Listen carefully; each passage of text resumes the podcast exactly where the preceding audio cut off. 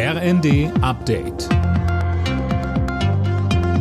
Stündlich neu. Auf den Punkt informiert. Ich bin André Glatzel. Guten Tag. Deutschland will der Ukraine sieben Panzerhaubitzen 2000 abgeben. Das hat Verteidigungsministerin Lambrecht bestätigt. Sönke Röhling, wann ist denn damit zu rechnen, dass die Panzer einsatzbereit und in der Ukraine sind? Also wie es heißt, soll die Ausbildung schon kommende Woche in Deutschland beginnen und etwa sechs Wochen dauern. Das kann aber auch schneller gehen, je nachdem, welche Vorkenntnisse die ukrainischen Soldaten mitbringen. Danach sollen die Panzerhaubitzen dann sofort in die Ukraine gebracht werden. Zusammen mit den fünf Panzern aus den Niederlanden wären es dann zwölf. Der Vorteil ist, dass es sich nicht um ausrangierte Altgeräte handelt, die erst noch instand gesetzt werden müssen. Sie sind relativ neu und sofort einsatzbereit. Amnesty International prangert in einem neuen Bericht mutmaßliche russische Kriegsverbrechen in der Ukraine an.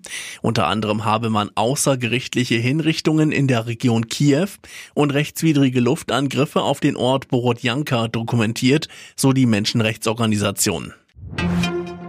Gesundheitsminister Lauterbach arbeitet an seinem Vorschlag für ein Triagegesetz. Laut Redaktionsnetzwerk Deutschland ist geplant, dass es bei knappen Kapazitäten auf den Intensivstationen möglich sein wird, die Behandlung eines Patienten zugunsten der eines anderen mit höheren Überlebenschancen abzubrechen.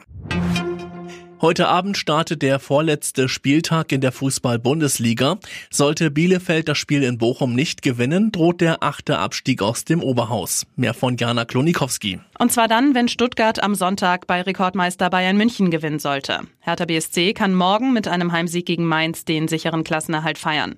Ansonsten kämpfen noch mehrere Mannschaften um die internationalen Plätze. Leverkusen kann sich bei einem Erfolg in Hoffenheim sicher für die Champions League qualifizieren. Sollten die Verfolger Leipzig und Köln patzen, spielt auch Freiburg bei einem Sieg gegen Union Berlin nächste Saison in der Königsklasse. Alle Nachrichten auf rnd.de